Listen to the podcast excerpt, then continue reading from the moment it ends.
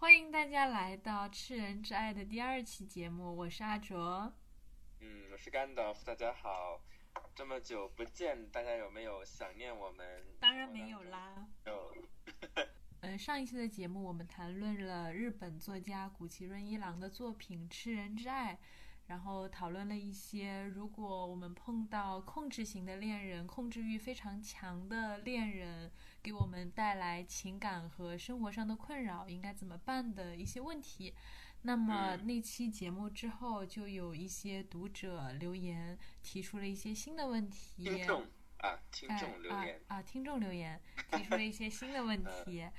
有一个呃，我印象很深刻的问题，一个朋友分享了他的。一些情感的经历，然后，嗯，可能也是自己对伴侣非常的喜欢，呃，然后也是觉得在这里边可能对方有些，无论是在情感上还是在生活上，有些过于的这个 demanding，然后有很多的索取，然后他觉得自己无法承受。后来因为一些事情呢，然后他们终于分手了。可是那个时候，他觉得自己就陷入了一种很像。这对这个和和让智在和 Naomi 分手时候的状态，因为他觉得每一天自己在想的还是自己的当时的前任，他想知道的是有什么办法能够去度过这样的一个阶段，然后去面对一个新的生活，然后去去去度过这样的一个呃对于之前的生活还有对前任本身的一种执着。就是他已经没想着要复合，他是想着要摆脱这个关系了，是吗？是的，是的，就是这位朋友提问，那他的目的，他想解决的问题，其实就是他并不想要真正的成为像让智那样的一种情况，他并不想要重新的回到那样的状态当中去，因为他觉得可能呃两个人并没有一些实质上的改变，所以如果回去的话。可能也是回到之前的那样一种状态里边，就恶性循环不停的。我觉得我们从文本上来看，之前我们在上一期有分析过，就是在和和让之这个角色当中，他的生活里边，啊，我觉得一个很致命的一点就是他的社交生活的重心全都是在 Naomi 身上，而当他失去在生活中失去 Naomi 的存在的时候，那么对于他来说，这个打击是非常大的。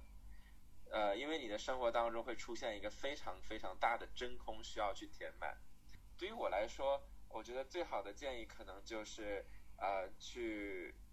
和其他的人去建立联系啊，因为我相信你可能也会有其他的朋友。那有的时候我们会发现，可能身边有些人谈恋爱之后，然后就忽然消失了啊。那么因为我们的这个精力全都在和爱人啊的交往上面。那么在你分手之后，可以试着去重新和朋友建立连接，然后重新的让自己的社交的生态丰富起来，这样有更多的人和你去去交往，你有更多的这些情感和社会的投入在其他人身上，就会分散掉这样的一种注意力。然后同时呢，我觉得，呃，当你准备好了之后，然后去适当的去认识一些新的人，啊，不论是为了约会还是为了交友。我觉得都是很有帮助的，因为这个时候你会发现这个世界是很多元的，你会遇到很多不同的人。那么，呃，可能之前你的那种担心，比如说很多人会担心说，哦，我失去了我现在的伴侣，那我会不会说再也找不到其他人了？那当你遇到其他人的时候，那么这种顾虑很快就会消失。所以你的建议就是另寻新欢喽。不一定是新欢，也可能是旧爱。但是我，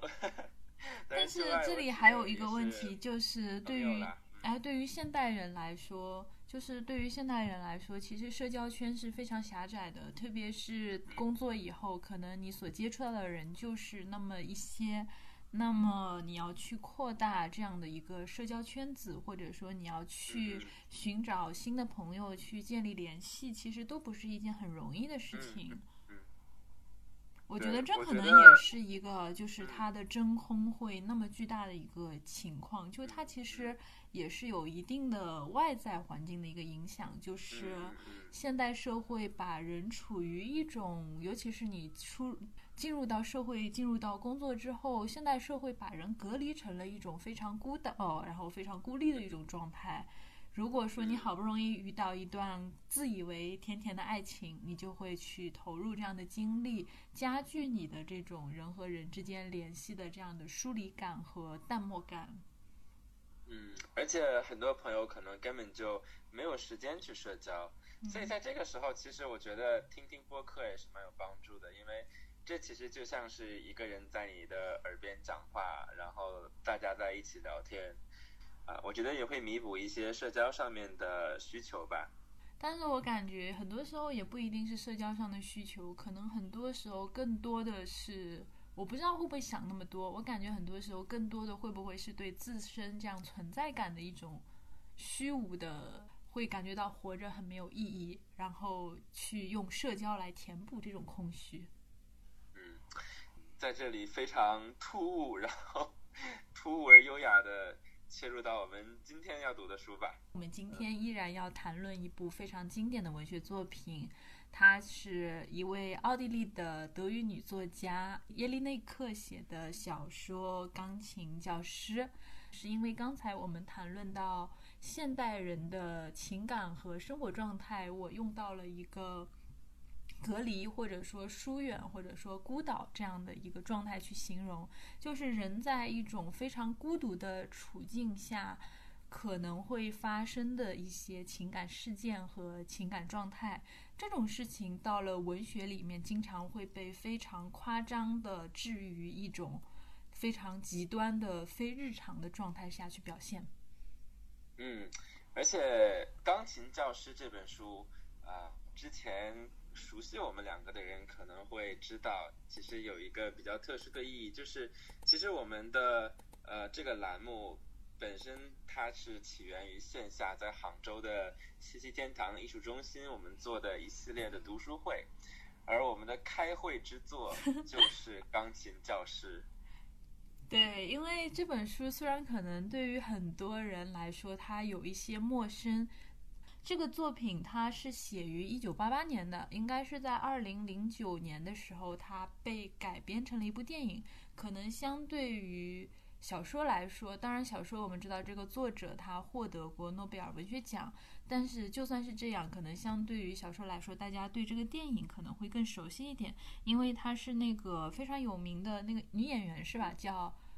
叫什么？二零零一年，啊是二零零一年是吧？对，哎，他那个非常有名的那个女演员是是叫那个于贝尔吗？是那个什么伊莎贝拉于贝尔？是是她，对对对，他拍的这个电影就非常的经典。它比较经典的一个地方，就是在于它某一个非常惊世骇俗的情节，就是一个非常年轻的男学生 Clemmer 爱上了他的钢琴教师 Erica，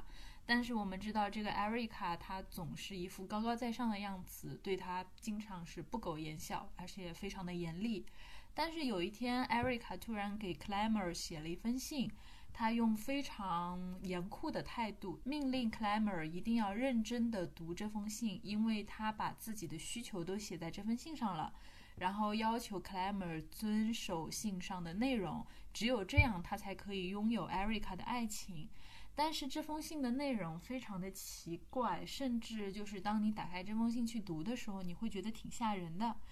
因为艾瑞卡在信上罗列了一大堆非常骇人听闻的要求，他要求 Clemmer 去使用暴力，冷酷无情的去惩罚他、辱骂他、把他捆起来、鞭打他、把他当成可以肆意侮辱的奴隶。然后这封信就把 Clemmer 给吓坏了，就是这样一个啊非常标志性的一个情节，让。可能不管是读者也好，听众也好，观众也好，看到都觉得非常的刺激。嗯，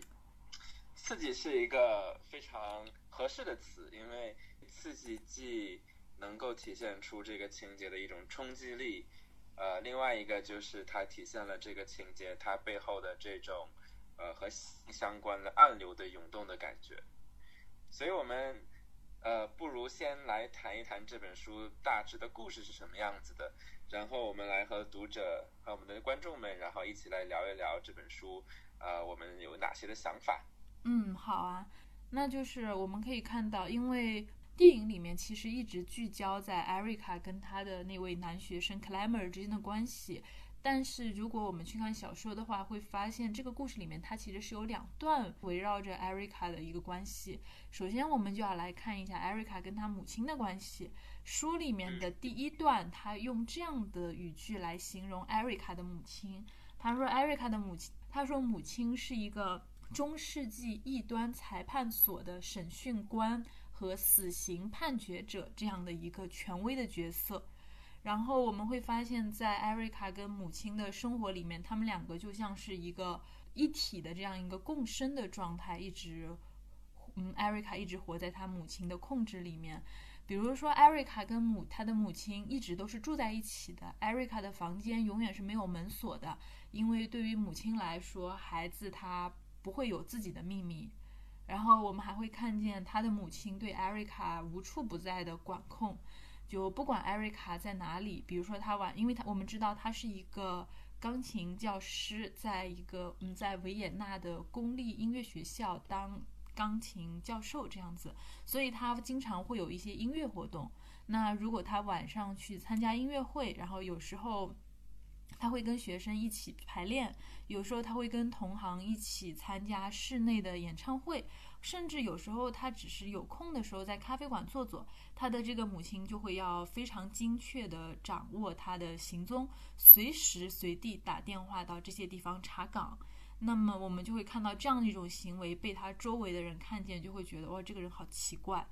然后，但是就算是这样，我们看到艾瑞卡，他甚至会要求别人，就是说你不要打电话去家里来找自己，因为一旦被他的母亲知道有外面的人来打电话给他来找他，他跟别人建立起一种母亲无法控制的这种关系，他就会他母亲就会非常生气。所以他这个书里面就是说，如果你在路上遇见艾瑞卡，这个时候他一定是在回家的路上。然后他的这个母亲也非常痛恨卡艾瑞卡去买衣服打扮自己，然后也会讨厌，比如说艾瑞卡做一些非常花哨的事情，比如说买巧克力、买冰淇淋，这些事情都是艾瑞卡不能随便去做的。然后他一旦发现艾瑞卡有打扮自己的这样一个苗头，他就会非常恶意的去贬低艾瑞卡的这种行为。他会说：“哎呀，你看你总是追求形式上的东西，所以你受到了惩罚。”他说：“看看你呀，你到哪里都不受人重视，这就是生活对你的惩罚。哪怕你像个小丑一样打扮化妆，看看谁都不会理你的。”就他其实他的母亲就会抓着艾丽卡艾瑞卡这样的一个。嗯，就是四十多岁还是个老姑娘这样的一个痛点，揪着她这个痛点，不停的去侮辱她，很像是我们现在很多一些催婚的家长，从小到大就是小的时候可能哎，如果说你不好好学习，然后去啊这个追星啊穿衣服，然后这个家长就说啊你看你怎么怎么就数落一顿，然后呃等到成人了以后，然后因为。的时候没有谈恋爱，然后没有什么经验，现在找不到对象了，然后要同样的方式来数落一顿。对，但是问题是，他这个母亲，她所做的这一切，就是并不是说要让艾瑞卡保持一个，就是啊非常，呃，就是像防早恋这样一种状态，因为这个时候艾瑞卡她已经快要四十岁了。而艾瑞卡之所以就是一直处于单身的状态，也是因为她母亲就会，她平时会非常严格的限制艾瑞卡的衣食住行，他会决定艾瑞卡穿怎么样正经又老套的衣服出门，避免艾瑞卡在外面招惹到陌生的男性，因为他非常反对艾瑞卡去结婚，他觉得艾瑞卡就是一个非常应该成为一个非常独立的。人当然，一方面他觉得艾瑞卡要成为一个很独立的人，一方面他又觉得艾瑞卡应该是他自己，就他一个母亲拎在腰上的，就装在口袋里的一个孩子。然后他睡觉的时候，甚至不允许艾瑞卡把这个被手放到被子里面，防止他偷偷的这个自慰，会有这样的一系列很极端的这个事情和管控。刚才你讲到了一个非常有趣的词，就是。呃，因为我们提到这个早恋嘛，然后你说像管不像管早恋？其实我会觉得，其实恰恰就是像管早恋一样。为什么呢？因为对，因为这里边有一个很重要的一点，就是 Erica 她是没有爸爸的，约等于没有爸爸，就是约等于他的爸爸很早就不在了。对，嗯嗯，就是因为呃，那么为什么 Erica 没有爸爸的这个设定非常的重要？因为它是我们理解 Erica 和他母亲这种非常的呃控制欲很强，然后这种共生关系的一个非常重要的一个角度。因为 Erica 他是他的爸爸很早就离开了，所以我们从 Erica 的母亲的角度想啊，当然我们现在想的不是说现实，而是我我们在这个文学。的设定里边，从一个符号的角度去看待这些设定的话，那么我们可以这样去理解 Erica 和母亲的关系，就是对于这个母亲来说，Erica 她担当了两个角色，她既是 Erica 妈妈的孩子，同时又是 Erica 妈妈的丈夫。我们可以能够从这个角度去理解他们关系当中很多矛盾的地方，啊，因为刚才我们讲到这个。呃，艾瑞卡的母亲对他的生活有很多的控制和监控，这也就包括他对于艾瑞卡的职业的选择。所以书中有提到，就是他让艾瑞卡去学习钢琴，恰恰是希望这个呃乐器，他为一个钢琴老师，然后作为钢琴演奏的这些事情，能够去 desexualize，能够对他的女儿进行去性化，能够把他关在房间里。能够让他不被其他的男性注视，是有两个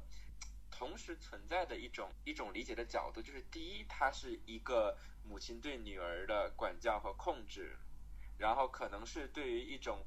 比较敌意的男性的存在，因为你可以说父亲的离开是一种创伤，那么可以是一种对于比较敌意的男性的存在一种保护。第二。就是一种，你可以从一个精神分析式的角度来去说，你可以说是因为呃，艾瑞卡同时扮演了丈夫的角色，那么在这其中，她的母亲，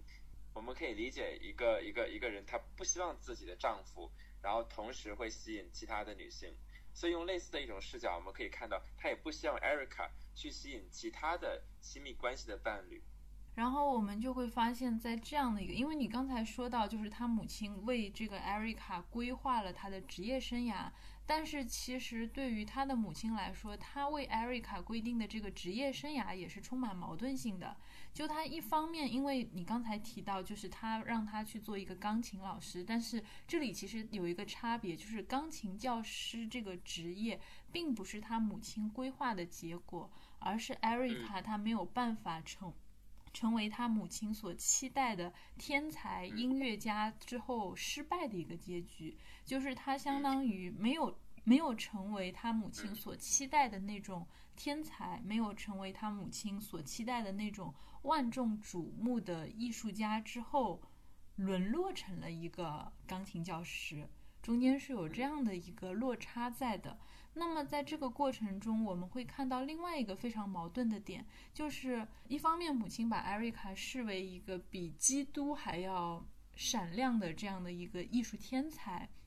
但是另外一方面，母亲她其实并不懂音乐，就是母亲她不知道艾瑞卡弹的是什么东西，她也不知道艺术到底是一个怎么样的领域，但是她就是直觉性的知道，一旦她女儿乘上。艺术这架快车，他们家的整个社会地位就能够得到一个非常大的提升，成为一个非常体面的，然后在社会上占有非常高的一个地位的一种家庭。就是他的母亲，就是对艾瑞卡的这种期待是很矛盾的，因为我们知道，一方面他希望他成为一个纯粹的天才的艺术家，但是另外一方面，他的一种期待是非常。功利非常现实的，就像是他希望艾瑞卡成为一个养家糊口的丈夫一样，通过艺术这样一种职业，让他们这个家庭获得比较好的社会地位，然后获得比较好的物质条件。因为我们看到，就是艾瑞卡她在母亲那么严格的一个规训的生活里面，她并不是一个逆来顺受的小可爱，然后她也并不是一个完全。乖乖的屈从安排的人，相反，他在这种很严格的管控里面，就是他有很大的一个逃逸的空间和反叛的行为。比如说，我们会看到艾瑞卡其实是一个，在他非常克制、非常冷静的外表下，他其实是一个非常有个性，然后甚至非常有爆发力的一个人。是个是个捣蛋鬼，哎，是个捣蛋鬼、调皮鬼，对，是这样子。然后你会看到，比如说他会说，每次他出门坐那个有轨电车，就书里面用一个形容词说，他像是一个张开翅膀、占据很大空间的蝴蝶。因为我们知道，在有轨汽车上人会非常多，然后他还要故意的去背着一个非常大的乐器。因为你艾瑞卡是一个钢琴老师，但他会在背上去背一个什么大提琴啊，然后就是那种很占空间，然后他还会背那种很大的曲谱袋子，在里面装满各种东西，就是他把自己打扮成了一个要很很令人瞩目，同时又很占位置的这个人，他跑到有轨电车上去横冲直撞。然后他会故意像恶作剧一样的去踢别人的小腿，然后故意去踩别人一脚，或者有时候他把别人的就把一个他不太喜欢的女人的胳膊捏的铁青，呃，捏的就是捏青了。然后在人家骂他的时候，他会做出一副，哎，这什么？这跟我有什么关系吗？这样的一个事情。然后大家也会去。其实是他知道是对方是不好意思骂他的，就是你出门看到说哦一个人。然后他负重，然后不小心碰到一个东西，然后大家都说哦你好辛苦，然后就不好意思去骂你，然后最后都说哦对不起，是我是我没有看到，没有注意到你。不，他其实更恶劣一点点，就是他其实让对方就是知道我就是故意捏的你，我就是故意就干了这个坏事。可是周围一看，哎，这这是一个背着乐器就是很体面的这样的一个从事艺术行业的人，他怎么可能会坐在电车上做这么恶劣的事情呢？就。他其实会这样子，就是去利用别人的这种心态去做这样的一个恶作剧，然后他也会去偷东西，就他有那种很奇怪的控制不住自己的这种偷东西的癖好，他会去偷像美术教室里的一些颜料啊、铅笔啊。然后他看到的一些非常时髦的塑料的眼镜啊，他偷来的这些东西，他其实从来都不用，因为他心里会害怕。他其实不是一个胆子很大的人，他会害怕这一出门就把被妈妈看到，他也没有办法解释。对对对，然后他会把这些都扔进垃圾桶。然后我们也会发现，他会嫉妒自己的女学生。他有一次看到自己的女学生。一个十六岁的女孩，她的一件新的法兰绒的外套，他觉得很好看。他出于嫉妒的心理，他就千方百计的去跟踪这个姑娘。结果发现这个小女孩，我我我不需要问一下，就是你是怎么看书，然后连法兰绒这样的细节都会记得的？因为我原本写的是外套嘛，但是我想的是他这个外套。怎么能够让艾瑞卡嫉妒呢？我觉得这这必须要有一个细节，然后我又回去翻了一下这个细节，因为你说他他说他嫉妒他自己的女学生有件外套，这个这个说法听上去就很对吧？就听上去就很很奇怪啊。然后那我就要回去翻一下这个细节，就发现他是嫉妒自己的女学生，一个十六岁的女学生有一件灰色的崭新的法兰绒的外套。然后他就千方百计的去跟踪这个姑娘，相当于去人肉那个小女孩嘛。我觉得我们的区别是在于你知道法兰绒是什么，而我不知道。然后所以我就在记忆中我就觉得啊，肯定是一个好看的东西，然后我就直接把它给丢掉了。好，不重要，不重要。然后他重点是在于他去千方百计的跟踪这个小姑娘，结果发现这个小姑娘她为什么会有这件衣服呢？是因为她晚上在酒吧里面会做一些类似于哎援交这样的事情。就是这个衣服，它可能是通过这种援交的这种关系获得的，所以艾瑞卡就偷偷的去向学校举报了这个女学生，导致这个女学生就被音乐学院给开除了，导致这个女学生前途尽毁，以后就在她漫长的生涯里面只能去当个很普通的女售货员了。这其实跟我们刚才说的艺术的这样的一个事情又形成了一个勾连，就是对于那个时期，或者说对于耶利内克他描写的这个维也纳的世界来说。艺术它是一个阶层攀升的工具。就对于那个女孩，因为我们知道她肯定是家境不太好嘛，然后要在酒吧里面去做这样的一个援交这样的事情来换钱。那对于这个女孩来说，她在音乐学院里面学音乐，去进入艺术的道路，是她是她获得就是改变自己人生的一个契机。但是就是因为艾瑞卡的这样的一个告密，她的前途就被毁掉了，以后只能去当女售货员。会有这样的一个事情，就我们会发现艾瑞卡的人品确实还是有点问题的。对，应该说蛮有问题的。嗯，对，就是也是有有问有问题是一个 understatement。对对对，就是确实是一个充满瑕疵的这样的一个性格。然后我们也会发现，刚才讲到他母亲对他的管控，那给人造成了一种艾瑞卡其实是一个非常禁欲的这样的一种形象。但是实际上我们会发现，在艾瑞卡她这样一种非常禁欲的一种表现背后，她其实对于性有着一种超乎常人的执念。这种执念甚至到了一种近乎变态的一种状态吧。然后一开始其实有一个细节，就是在艾瑞卡还是个小姑娘的时候，她在一次应该是度假的时候碰到了自己的一个表弟，然后这个表弟就是那种，啊，就是那种充满着男性哎万人迷表弟，然后充满着浑身散发着男性荷尔蒙，喜欢沾花惹草。但是当时的艾瑞卡，她其实，在母亲的强迫下，就只能一直练钢琴，保持着一种非常高高在上的这种很端庄的、非常禁欲的这种姿态。但是艾瑞卡的这种表象，对于就是她这种故作端庄的表象，对于她那个很轻浮的表弟来说，没有任何的障碍。然后那个表弟他就趁着一次游戏，就非常轻松的把艾瑞卡给弄翻了。然后当时艾瑞卡对对，他用一种非常屈辱的姿势跪在了他这个表弟面前。当时艾瑞卡的母亲看到那个场面都要疯掉了，就是她视为珍宝的一个女儿，居然跪在了一个男人的面前，甚至脸还差不多要贴到了他那个生殖器上面。对。但是就是这样一个，就是让人觉得非常屈辱，让他的母亲非常崩溃的场景，居然在那个瞬间引发了艾瑞卡情绪的一个崩塌。对于当时一直处在禁欲状态的艾瑞卡，居然。产生了一种前所未有的诱惑，他甚至为这种很猥亵的画面感觉到了前所未有的满足，甚至当时耶利内克还用非常讽刺的语气，就是他用了《浮士德》里面的一句话，就是说，就意思那那句话是什么？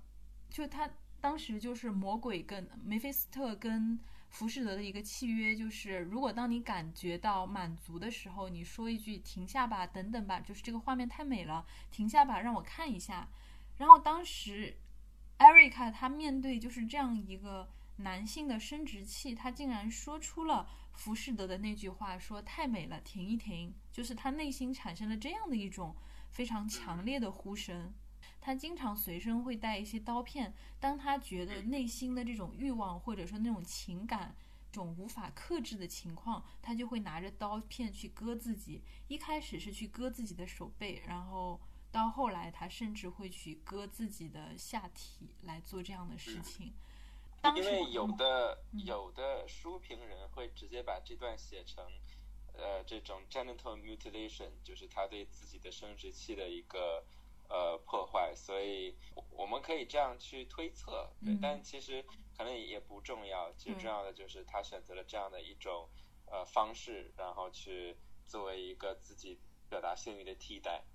就他某种，就他其实是对自己的身体，因为我们看到当他。用自残的行为对待自己身体的时候，他其实是用一种非常观望的态度，就是在这里，其实她是一个女性的旁观者，她在旁观着自己的身体，这个身体跟她是分离的。她一边切自己的身体，她一边觉得就是她对自己的身体的这样有有这样的一个感知。他会说，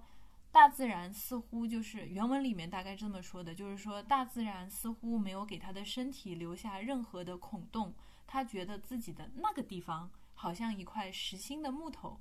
而那里是一个木匠给一个女人真正开孔的地方。那是森林里一段海绵质的腐朽的孤独孤独的木头，而现在这腐烂还在一直继续。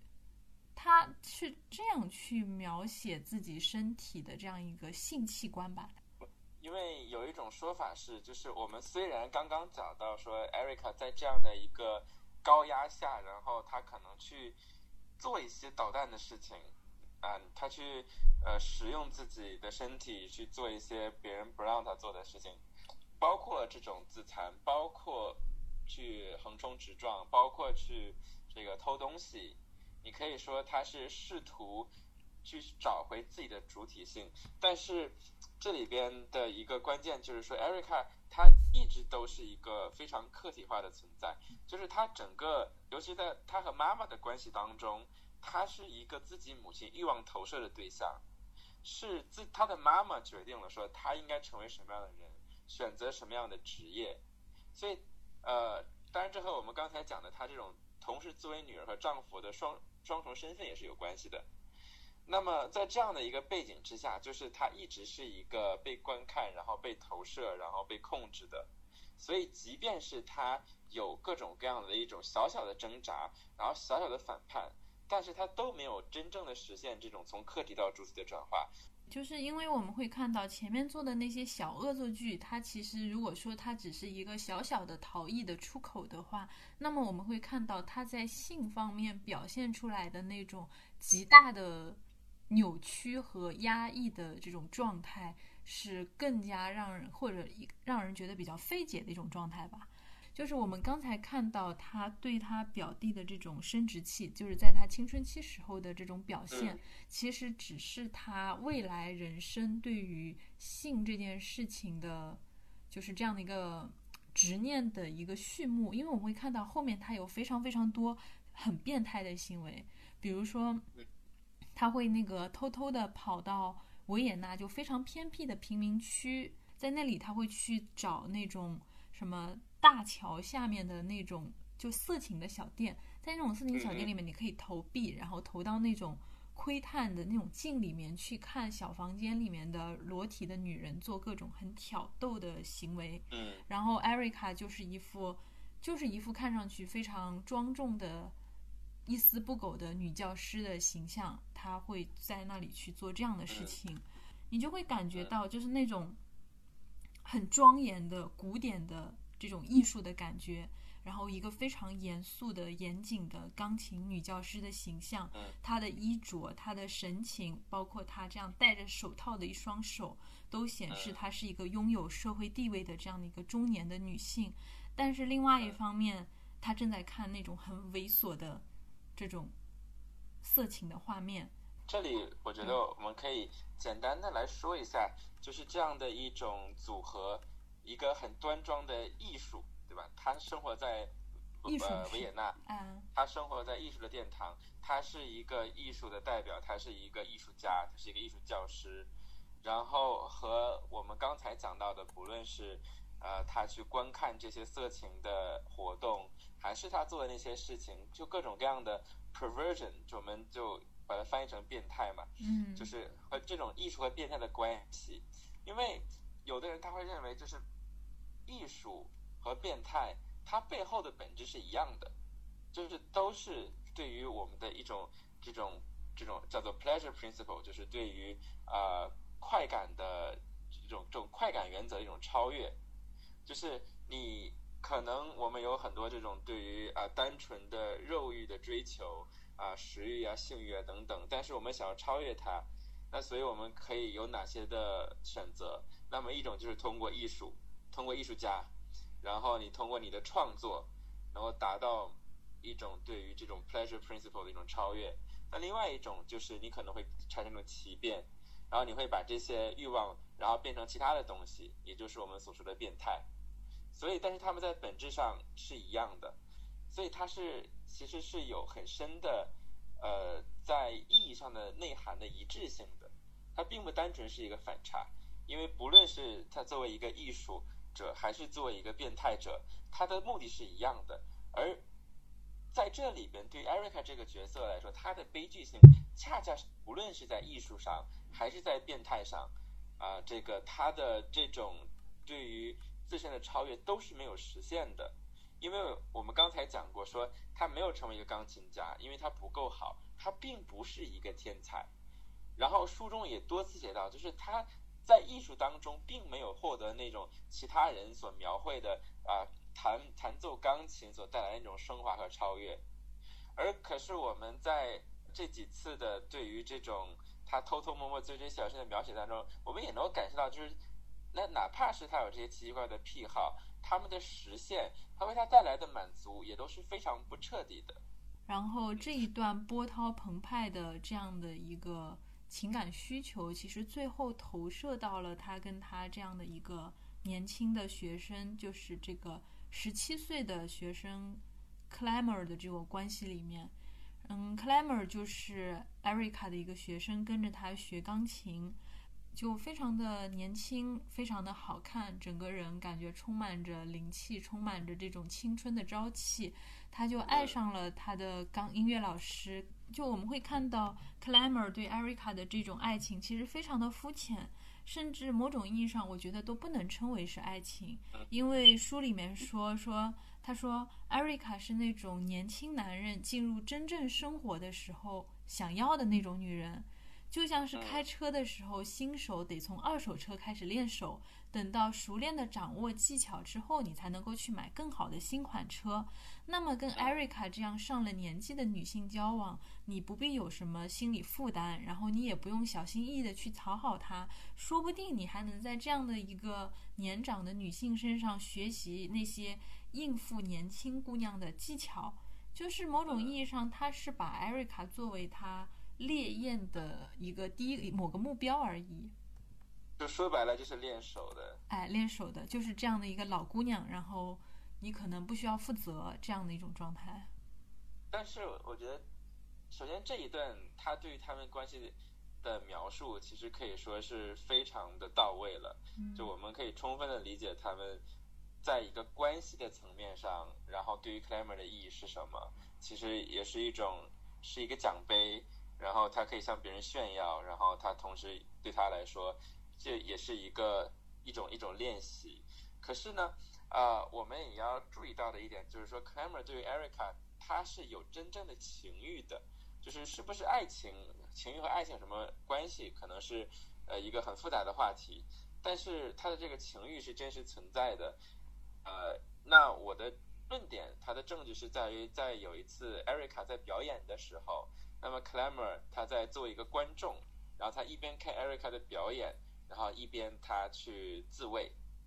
这个情节它体现的并不是一种非常深刻的就是一种一种爱慕的感觉，但是我们可以看到说 Clamor 对 Erica 是有一种肉体上的欲望，那么这种欲望可能是很肤浅的，他甚至可能是。不是关于 Erica 本人的，而是把它看作是一种符号，一个一个表演钢琴的女性，等等等等等等，它所代表的东西是 Clamor 他所产生冲动的和向往的。但是我想，这个对于他们事后的关系，呃，是很重要的，因为我觉得这是一种他们相互间的这种肉体上的线索。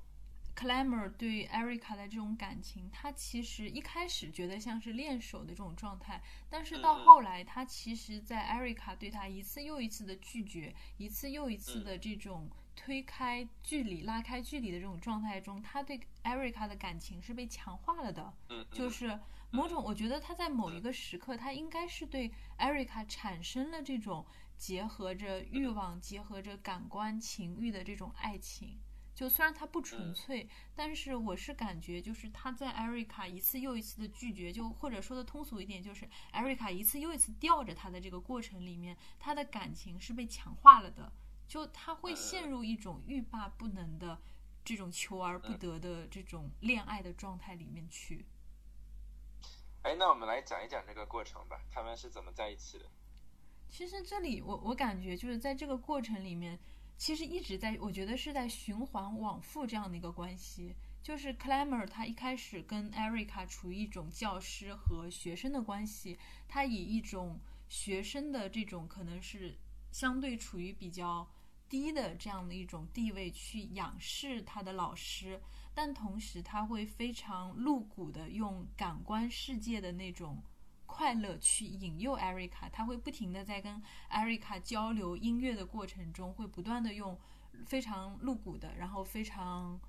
奔放的话，就是去吸引他的这个禁欲的女教师去做一些跟他一起沉沉沦肉体的这种快乐。但是艾瑞卡一直都是保持距离，然后禁止他跟太靠近自己。但是我们会发现，在这个过程中，艾瑞卡她其实并不是无动于衷的。一开始，她其实对于 Clamor 的这种追求，她是非常，她内心是有触动的。渐渐的，就是他对，哪怕他在这个行为上在拒绝着 Clamor，可是他会开始关注 Clamor 的这种一言一行，而 Clamor 他其实像是一个非常老练的这种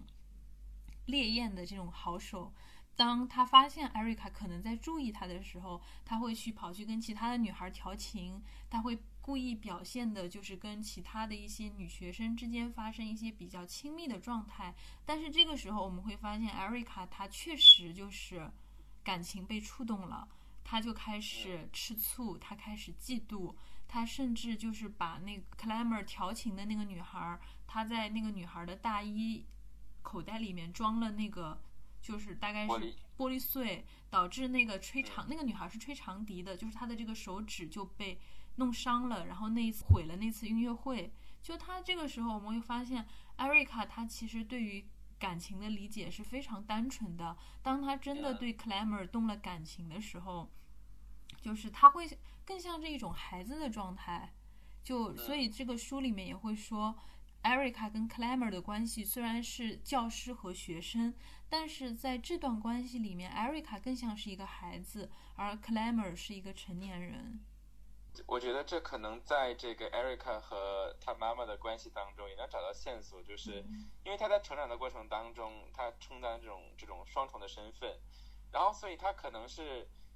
首先在还是一个孩子的时候就成为了一个丈夫。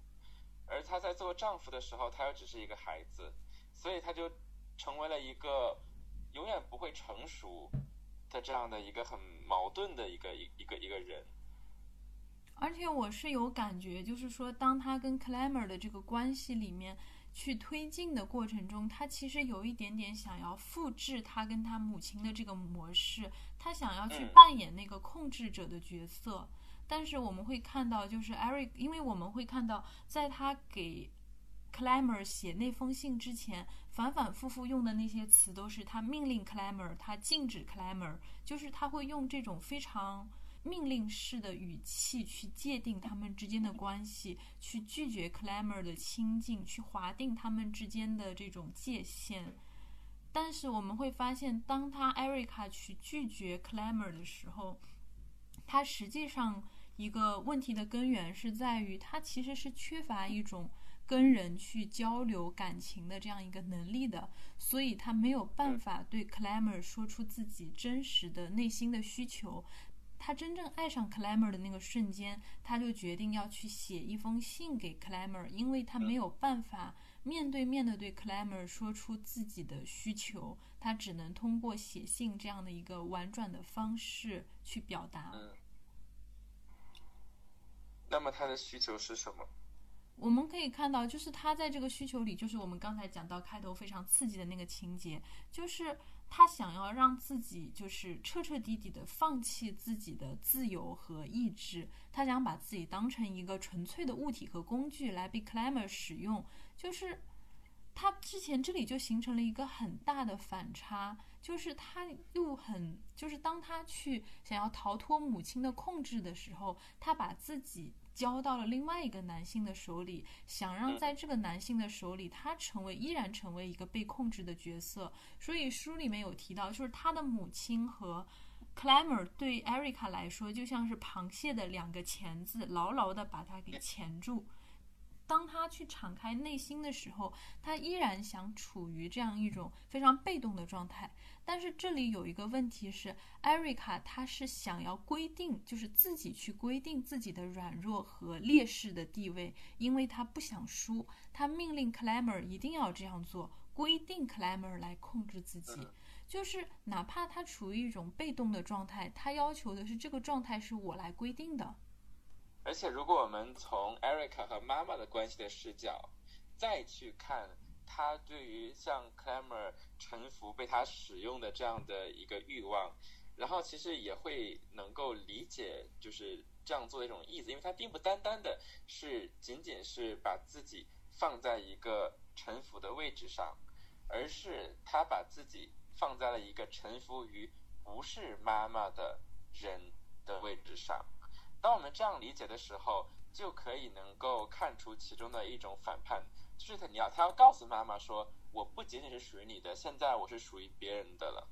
虽然说这并不是一个完全的一种自由和解放，但是针对于呃 Erica 和妈妈这段关系来说，它是一种信号，然后对于他来说是有一个非常嗯符号化的意义的。他中间有提到，就是他在这个时候写信给 Clamor 的时候，他已经决定了。他认为自己就是跟 Clamor 的这种爱情关系，能够换来 Clamor 成为她的丈夫，就是他已经把 Clamor 作为一个她丈夫的这样的一个选项了。所以，我们从丈夫和妻子的这个视角再来看 Erica 的这种欲望的话，那么我们可以把他对呃 Clamor 的这种臣服的欲望，看作是一种对于他和自己母亲的丈夫和妻子的关系的一种 disavow。然后，所以他在跟他的妈妈说：“好，我跟你离婚了。”所以这是对这个身份的一种抛弃。然后他选择去拥抱另一个身份。但是我们会看到，就是他的这种情感的状态和他对情感的理解跟 Clamor 并不是对等的。对于嗯，对于 Erica 来说，就是。他向 Clamor 提出这一系列的要求，去写那封信。某种意义上，他确实感知到了自己内在的真实的需求。她想有一个丈夫，她想有正常的家庭生活，就是她其实想要一种非常正常的婚恋和爱情的状态。但是我们会看到 Erica 这种。彻底的坦白，却换来的是她在 Clamor 心中的这种女性和教师这两种形象的双重的崩溃。在 Clamor 看来，就是当 Erica 接受自己的时候，那就意味着这个充满着各种符号、教师、女音乐家、古典文化、高雅艺术。比较高的社会地位，就是这一系列的这种符号所加深的这个女性，应该是彻底被他征服了。这个人已经彻底被他所理解，彻底被他所控制了。对于 Clamor 来说，这其实是一个终点，就是他的勋章，他已经获得了这枚烈焰的勋章了。但是在这个时候，他发现他所追求的这个女性，他根本不了解，就是他。那个背后所展现出来的欲望的这种图谱，欲望的这种图像，让 Clamor 觉得很震惊。这是他完全不能理解、完全没有办法触及到的这样的一个领域。而他看来最直观的感受，就是他曾经所追求、所憧憬、所刺激到他这种征服欲的一切东西都崩溃了。后面，Clamor 真的去强奸他，真的去。打他，把他的鼻梁骨也打碎了，把他的这个肋骨也类似于踢裂了，然后把他的母亲关在房间的另一刻另一个房间惨叫。就是当真的暴行发生的那一刻，艾瑞卡感觉到的并不是一种欲望带来的快乐，他没有感觉到享乐带给他的这种精神的解放和快感，反而他只感觉到一种无穷无尽的痛苦。我觉得这里耶里内克也是想要借助这样的一个安排，嗯，然后去呃表达第一个就是他的这种欲望的不真实性，就是他所追求的东西本身就是他不会获得的，他在追寻一个缥缈的一种解放，是他不会获得的。然后第二个就是说他的这种试图超越和自己的这种呃对于。主体性的重重新获得的一种彻底的失败，因为他失去的不仅仅是 Clamor 作为一个情人，然后和自己的身体的健康，他也失去了自己的幻想。就他哪怕连之前自己所享受的幻想都已经没有了。耶利内克笔下就是这一些非常奔放的或者非常错乱的一些性的描写。它其实本身并不代表着一种纯粹的享乐和纵欲，某种意义上，它其实是希望通过这种性的语言来表达，就是更多的人的思考方式和人的这样一个性格的弱点。还有我们看到，它其实就是艾瑞卡的这些罗列出来的性幻想的场景，本身就是他对于自我的一种表白。所以最后 Erica 她可能最为悲剧的一点，就是在小说的结尾，他回到了起点。不，他应该是比起点还不如了，就是他已经失去了他幻想和逃逸的空间了。但这个起点是非常 literal 的。对。我们首先来介绍一下最后发生了什么。就最后，呃，Erica 经历了这一场非常令人心痛的家暴，然后他之后。又有一次，在一个宴会上，又看到了 Clamor，然后他看到 Clamor 非常的快乐，他在和身边的那些女性谈笑风生。然后这个时候，他拿起了应该是刀是吧？对，一把刀。然后，但是他并没有去向 Clamor 复仇，他扎了自己。然后他在扎完了自己之后，选择快步的回家。这个时候，我们如果细心的朋友可能会发现，就是。钢琴教师这本书的最后一句话和第一句话是可以连起来读的。Erica knows the direction she has to take. She heads home, gradually quickening her step. 啊，小就也就是说，是 Erica 知道她要往哪个方向去走，啊，她走向家的方向，然后加快了她的脚步。这是小说的最后一句话，而小说的第一句话是这个，他说：“The piano teacher Erica bursts like a whirlwind into the apartment.” She shares with her mom。说的第一句话是这个 Erica 这个钢琴教师，然后像一股旋风一样冲进他和他妈妈共同生活的公寓里边。所以我们看到的是一个，嗯，用一种东方式的语言来解释，是一个轮回。他最后经历了所有这一切，然后他发现他又回到了起点，他又回到了一开始。他试图逃离的那种生活状态当中去，就感觉像是一个孩子离家出走，然后又回来了一样。嗯，对。但是孩子离家出走回来之后，可能哎，先会被当个宝一样对待。不，他不会的。他有一个歇斯底里的母亲。好的，我们讲到这里，呃，我们基本上把这个。呃，故事，然后从一个时间的脉络梳理了一下，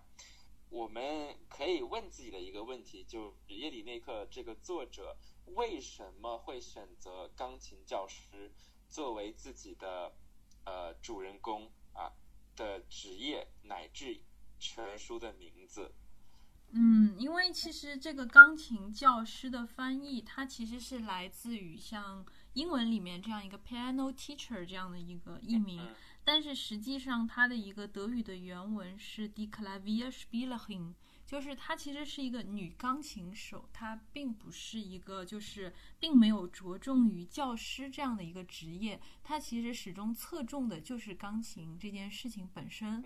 就是因为我们会发现，就是在这样的一个乐器里面，钢琴它其实是一个有着非常明确的。性别还有社会属性的一个象征的，因为我们会发现钢琴它其实，在音乐里面就是乐器里面，它是属于比较贵的一种。如果你拥有一架钢琴，或者你的孩子需要学习钢琴这种技艺的话，那至少你，当然你还要，你还要请一位钢琴教师，就是这一系列所耗费的这样的一个资产。然后它其实是一个，至少你要在社会处于中产阶级这样的一个社会地位。没错，所以当时钢琴作为一个乐器，那它其实充当了几个不同的社会功能。那么第一，就是因为它是一个呃，像刚才我们所介绍的，是需要很多的经济投入，然后才能够去掌握的一个乐器。那么所以说。对于很多家庭来说，它是一个呃增加一个家庭的社会流动性的一个工具。为什么这样说呢？就是因为钢琴它不仅仅是一个单纯的演奏陶冶情操的乐器，它同时对于中产呃资产阶级的女性来说，它第一是一个教化的工具，它在教授这些女性你。你在生活当中，在社会当中所要接受的各种的规训，啊，非常严谨的一些作风，对行动的管教，啊，包括你在女性在谈论钢琴的时候，是不会幅度很大的。比如说我们现在熟悉朗朗，然后啊行云流水，动作很大。但是在这些家庭当中，作为一个私人的一个一个一个乐器，这些女性习得的并不是这样，她们是要掌握她在社会当中行为的规范。所以，第一，它是教化的工具；第二，就是它是一个求偶的工具。所以在很多的这个文学作品中，会出现这样的情节，就是这个呃女主角的弹钢琴，这个时候会吸引这个男性的注意力。那可能一个比较典型的例子是简呃不是，可能一个比较典型的例子是《傲慢与偏见》当中，这个 Jane Austen，然后里边写到这个 Elizabeth，然后她在谈论呃在弹钢琴，然后这个时候那她发现 Mr. Darcy 在关注她，所以当她知道 Darcy 在看她的时候，然后她立刻找到了第一个合适的停顿，转过脸去冲他微笑。因为在那个时候的社会，就是女性是不允许去表现自己的这种性的欲望，表现自己上的性吸引力的。那么，所以钢琴就成为了一个载体。那么，如果你是一个第一被这个呃教化的很成功、很懂得规矩的女性，第二，你的钢琴演奏的又很好，你能够抓住这个 courtship 这个呃求偶的机会。那么对很多家庭来说，它是一个能够让你去攀附到更好的伴侣，然后能够去增强你的社会上升的呃流动性的这样的一个机会的一个工具。但是，钢琴又有一个非常明显的性别的矛盾矛盾性。那这个矛盾性是来源于它既是一个私人的乐器，它又是一个公共的乐器。当它是一个私人的乐器的时候，它的主要的功能，像我们刚才说，是去教化，然后和为女性提供求偶的机会。当它是一个公共的乐器的时候，那么我们想到的是很多的大师啊，像贝多芬、像巴赫，然后他们去演奏自己的作品。这个时候，那它作为一种性别的符号是很矛盾的，因为私人的一一个一个符号，它往往被认为是女性的。而公共的符号往往被认为是男性的，所以一个钢琴教师的角色，他其实是借助钢琴，体现了一种 Erica 在性别上面的一种不确定性。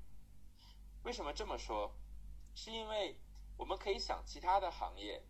很多的情况下，女性是不允许被称为大师的。比如说在家庭的环境当中，我们。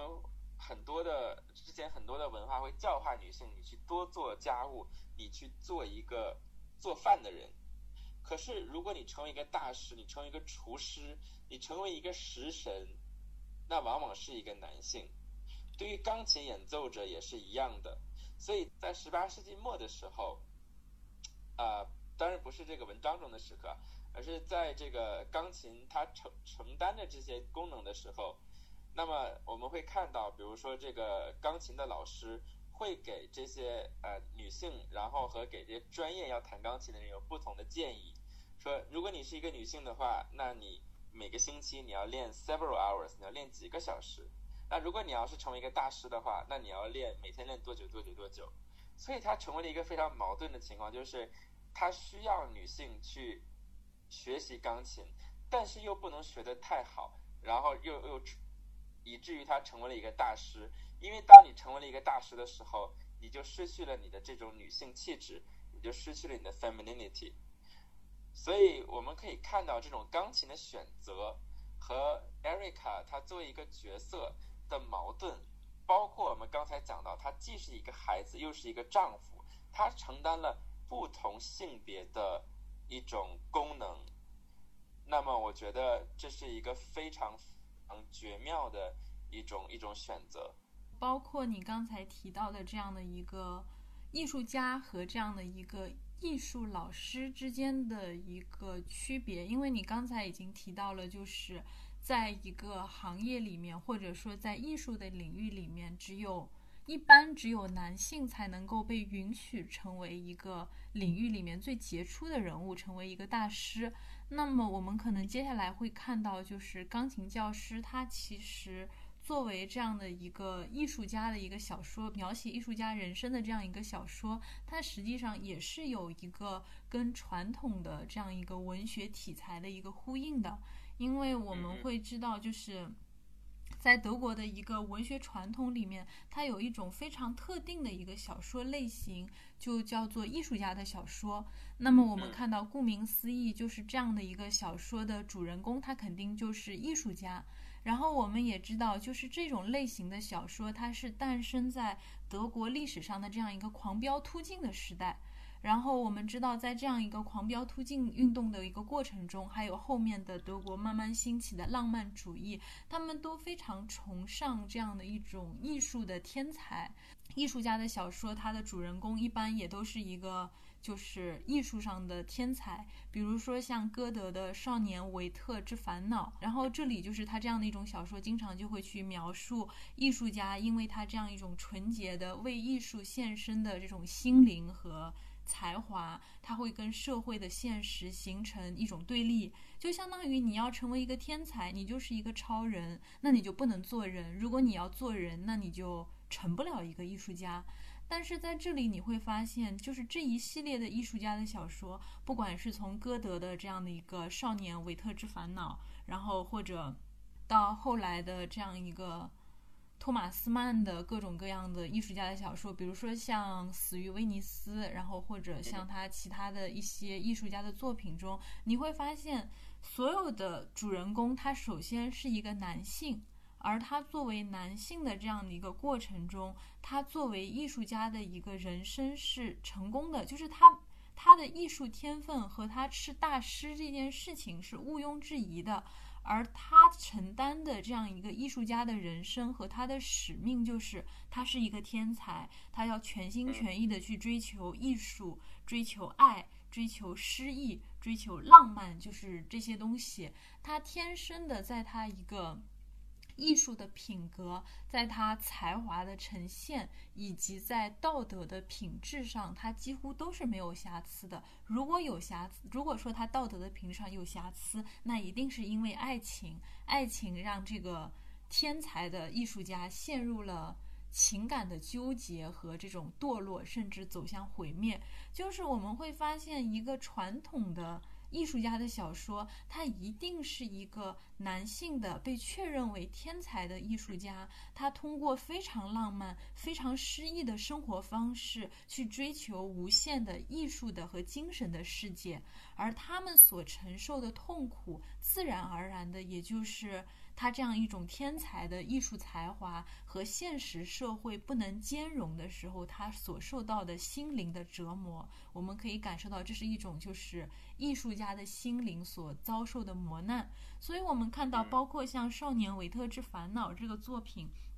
它实际上这个翻译。就是它实际上的翻译其实不是，就是它根据它德语的原文，其实不应该被翻译为《少年维特之烦恼》，它其实是《青年维特受难记》，就是它的一个翻译应该是这样子的，《青年维特受难记》。我包括看到有人的解读，他甚至把。维特之死就是这样一个艺术家之死，他去和基督受难的这样一种宗教的非常神圣的一种意象去发生连接，就是艺术家他本身这种天才和这种非常超验的存在，就是一种超凡脱俗、超越凡人世界的这种非常美好的事情，而这种超越的状态，它是属于男性的，它是非常有性别的。所以我们会看到，的超越在这些艺术家小说当中往往是成功的。对，然后女性往往在这样的一个作品里面，虽然她比如说她经常会有这样的一个男性艺术家，他会爱上一个理想的女性，但是我们会会发现，这种理想的女性，不管是《少年维特之烦恼》里面的那个绿地也好。还是各种各样的作品，它所投射出的那种女性，她其实始终是作为这样一个艺术家她的理想的投射所存在的。这样的一个女性，她只是她走向超越路上的这么一个像垫脚石一样的存在。如果一定要这样去说的话，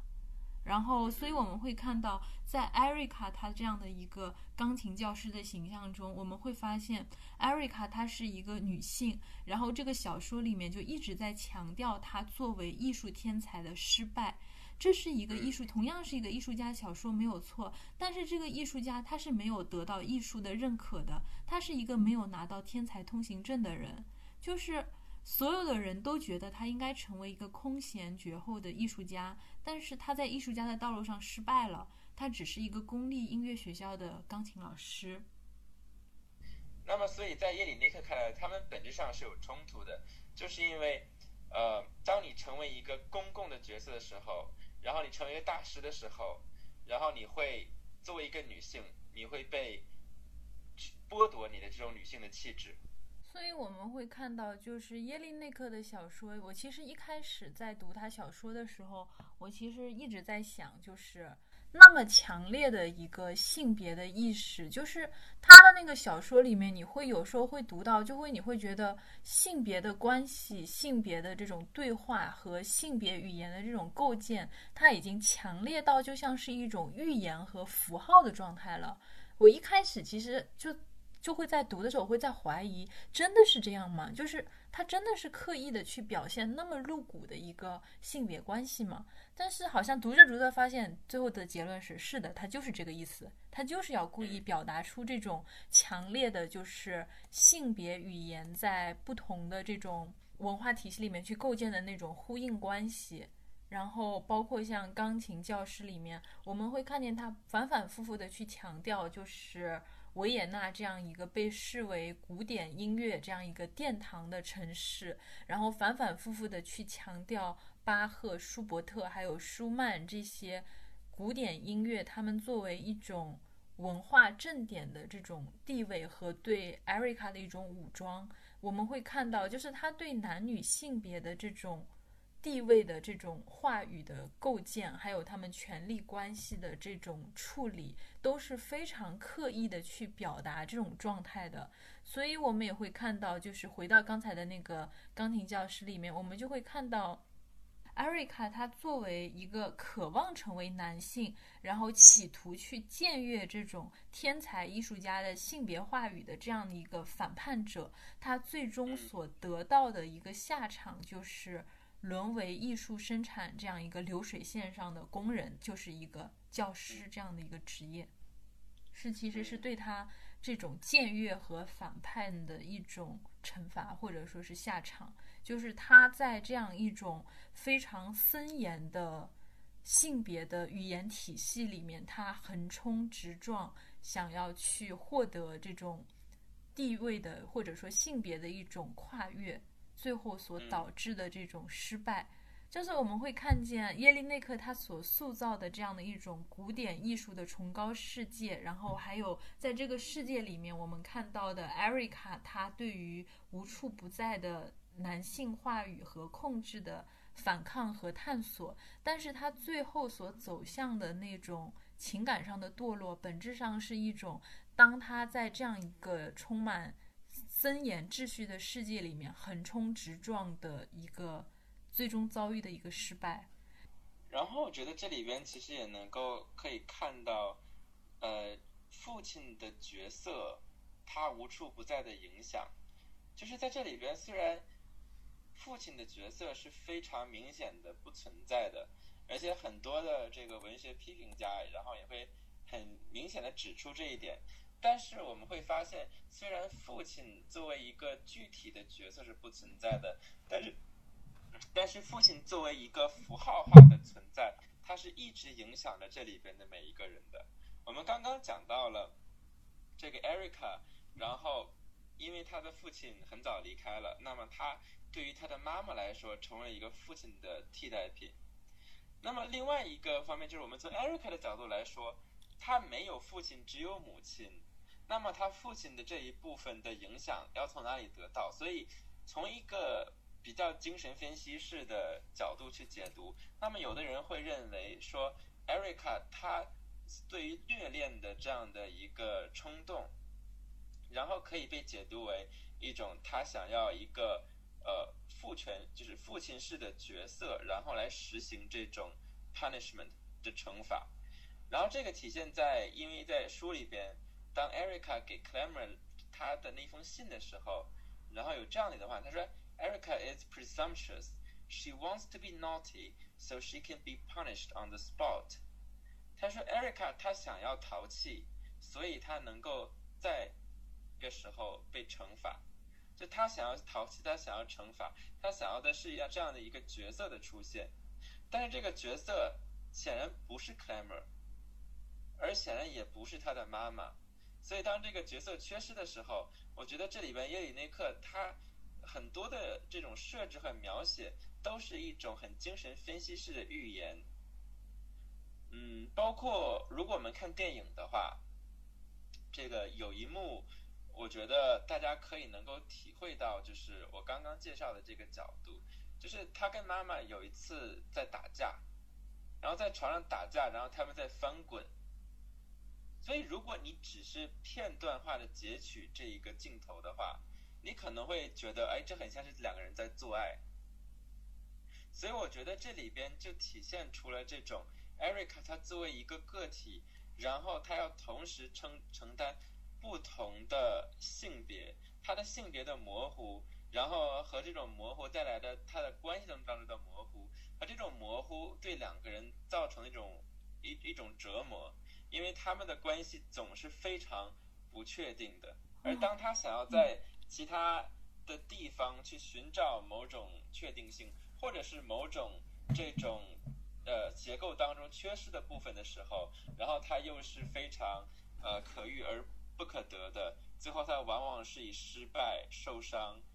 然后而告终。那么接下来就到了我们吃人之爱。栏目非常经典的一个环节就是情感咨询部分。那么，那么在这个部分里面，哎，我们也会发现，就是这一次我们依然是围绕着充满控制欲的这样的一个关系。我们要讨论的是控制欲的问题不过在这之前，我想要说明一点啊，就是我们刚才分析了很多，然后我们可能会借用一些精神分析式的说法。然后去讨论，比如说这个父亲、母亲等等这些角色，然后我们也会用这样的逻辑，然后去分析，比如说为什么 Erica 会有这样的虐恋的倾向，它代表着什么？但是我觉得我们需要首先和大家呃解释的一点就是说，我们在分析文学的时候使用的这些呃借用的理论呐、语言和角度，它是纯粹是因为我们在把这个。文学作为一个文本，然后我们觉得这里边它是很多是作者有意为之，然后我们在想，那么它它的寓意是什么？我们怎么样去拆解它？但是呢，文学作品和生活必然是不同的。那比如说，可能很多人他天生会有虐恋的倾向，并没有什么具体的原因，并没有什么糟糕的家庭或者是怎样的创伤。所以我希望提醒大家的就是，不要把我们刚刚讲的这些分析文学的办法和角度，去照搬的去呃分析身边的人，因为这这很很容易去带来很多的偏见，然后让我们去可能去伤害到我们身边的人。故因为我们会看到在 Clemmer、Erica 和母亲的三角关系里面。其实我们会发现，这三个人他们其实分别代表着三种不同的情感缺陷的状态。艾瑞卡的母亲是一种对像偏执狂一样的这种实行高压控制的一种情人状态，而艾瑞卡她是一种因为原生家庭的缺陷带来的心理的这种病态的迷恋和执着的这种状态。而 clammer 他是一种就花花公子式的烈焰的这种心态。我想，其实 clammer 这种人没有什么好说。哎，就是最肤浅的了。clammer 就是最肤浅的那种男性而已。就是。那如果你遇到 Erica 这样的恋这种类型的恋人怎么办？嗯，其实我觉得这是一个很现实的问题，就是 Erica 他是可能有自己的兴趣，然后呃。那么我们可能在生活当中会遇到这样的伴侣，他想要有一些在你看来不理解的兴趣，然后当他告诉你的时候，那你要怎么去处理这个问题？所以我觉得，嗯，文学里边他可能为了制造冲突，然后可能选择的是两个沟通不太健康的人。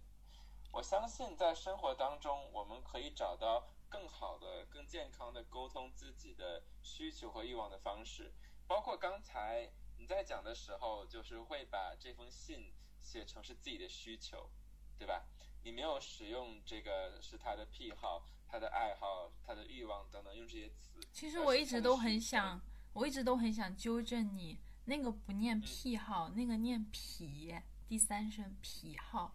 是吗？是的，我要把这段保留下来。好的，这个癖好。癖好。嗯，癖好。对，呃，就是我们没有这样去描述它，而是我们在讲一个人的需求。因为我觉得这背后其实体现的是一种尊重，就是我们知道每个人会有不同的兴趣和不同的癖好，但是。就是我们可能并不理解为什么会产生这些不同，可是重要的是我们要如何去首先去承认，然后去尊重对方是存在这样的需求的。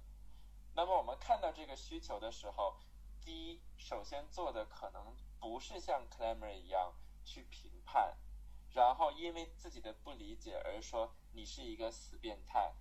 然后说哦，你看这是你想要的吗？然后我把这些东西去去去给你，因为我觉得通过 clam 他的这一番的这种偏见，然后消化之后，他进行的这种虐恋，他并不是 Erica 想要的。我觉得并不是因为 Erica 想要的东西是本身他可能就是现实生活当中是多么不可实现，而是因为在经过了 Clamor 这一番这个消化之后，他们做的。其实和 Erica 想要想要的是完全是不同的事情。那如果说，比如说 Erica 他选择了一个正确的对象，就是能够恰如其分的去实现他所需要的那些幻想的场景，你觉得这个事情他会有不一样吗？我觉得肯定会不一样，因为哪怕是这个对象依然不会接受这些。那么他可能会采取更好的方式去交流，他可能说，可能就是他可能会直接的很坦诚的表达，我可能不理解，或者这并不是我想要的。那么我可能并不是在这些事情上适合你的伴侣。那么你可能，呃，如果你希望我是那个提供这些满足需求的的的的一方的话，那么我不是。那么你可能有这种自由去寻找其他人。或者是可能你爱我的很多地方，可能我们只有这一点没有办法彼此满足，那么可能我们可以继续在一起，我们可以去共同去沟通，寻找其他的方式，然后去尽量的去满足和尊重你的需求，而不是直接去造成伤害。因为我觉得可能我们在讲听起来像只是态度问题，可是往往我觉得态度是最重要的，就是你能不能够让对方知道你是试图。是在包容理解和和和对方建立联系的。那我们如果说我们这个问题，我们换一个方法继续问，就是我们刚才的问题是，如果你的伴侣是像 Erica 这样的人，然后然后你的伴侣跟你提出了这样的需求，你应该怎么办？那现在我们换一个问法，如果你是 Erica，然后你有这样的一个情感的需求。但是你觉得对你的伴侣非常的难以启齿，因为你可能会意识到，当你向对方完全的去坦诚你的这种需求的时候，对方可能会不接受，你会左右为难，因为你可能意味着对方是你非常爱的人，那但是你跟他去坦诚了这些他可能无法接受的需求之后，你会失去这个你非常爱的人，那你是否还应该去坦诚这件事情呢？我觉得。这是一个非常常见的问题，但是又不得不非常具体的来讨论。因为我觉得，相比于，因为我觉得，相比于刚才我们提到的第一种情况，就是你的伴侣跟你坦诚了这种需求，这种我有这种需求，但我无法跟我的伴侣去坦诚，反而是一种更常见的情况。嗯，是因为我觉得这一方面其实有很多需要我们去突破的地方。那第一就是可能我们自己就会觉得这是一个难以启齿的事情，因为很多时候可能有些话我们讲了出来之后，然后你的某种形象就会崩塌。那我们就拿虐恋来说，那假如可能有的人生活当中是一个非常体面，然后一个非常能够掌控全局的形象，然后他因此而受到很多人的尊重。那么他，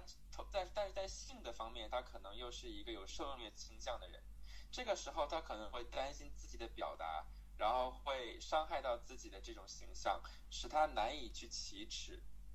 然后，另外，第二第二个需要突破的就是，我们可能自己接受了自己，可是我们并不确定对方是有会有什么样的反应，因为我们并不知道说对方可能接受了我们所有的一切，而对这一点上，就是会不会突然间的，可能像 Clamor 一样，突然间的爆发，然后突然间的让我们的感情破裂。我觉得这些危险都是真实存在的。而且恐怕没有一个能够适用所有情况的解决方式，因为我们不得不对一个具体的对象进行非常具体的衡量。那比如说，可能一些很小的事情，比如说在性关系当中，我们想要玩一些角色扮演，可能这是一个非常容易沟通的事情。可是，一些更加嗯听起来不寻常的活动，那。我们就会有更大的风险，然后去，我我们可能就会冒着更大的这种被对方改变自己的形象的的印象的这样一种风险，所以我觉得很遗憾，就并没有一个非常实用而迅速的解决办法。相反，我觉得可以做的是一个长期的功课，就是我们能够养成第一自我接纳，然后第二一个非常坦诚。和健康的沟通的习惯，就是如果我们在和我们的交往对象，然后我们能有一个相对开放和包容的空间，让对方觉得说，表达自己的脆弱或者表达自己的不自信，然后是一个会被我接纳的事情，那么我们就创造了一个非常呃可以安全的和放轻松的沟通的环境。我觉得这个环境的创建是解决的关键，但这个环境的创建不是一日能够完成的，需要我们去花时间去做功课，去创造这样一种安全感。所以总结起来就是两点：第一点，接纳自己；第二点，要有耐心。嗯，但是不单是耐心，就是我觉得是有耐心创造一种健康的沟通环境。因为我们讲这些，其实不代表对方会接受。我们其实一直在做的事情，只是自我接纳而已。对，我觉得我们需要最后达到的一种状态是被拒绝也无所谓。如果我们觉得被拒绝也无所谓的话，那我觉得这是一个非常舒服的状态。嗯。说，其实只要你能够达成自我的接纳，其实后面的一系列的结果，它固然会带来不确定的风险，但是你对自己的认知和你接下来要走的方向，和你对自己的这样的一种，你会有一个很明确的这种，也很坚定的这样的一种心态。所以就是还是要从一个关系的单位去思考这个事情，因为。很多人可能自己是自己很自信的，可是唯独不知道怎么和对方沟通。我觉得这样的烦恼也是很常见的。总之就是，不管你遇到什么样的对象，遇到什么样的伴侣，永远保持对自我的认知和对自我的接纳。嗯，就是对坦诚开放的沟通，站在世界的中心呼唤爱。然后就是我就是世界的中心，还要还要还要放开心心态，然后去倾听爱的回声，来自四面八方的回声吗？是的，这听起来真是充满了希望的一个世界呀！是的，是的，可能嗯，现在的世界可能让我们很多人觉得没有办法理解，但是我觉得还是会有希望的吧。希望我们的节目能够给大家带来一些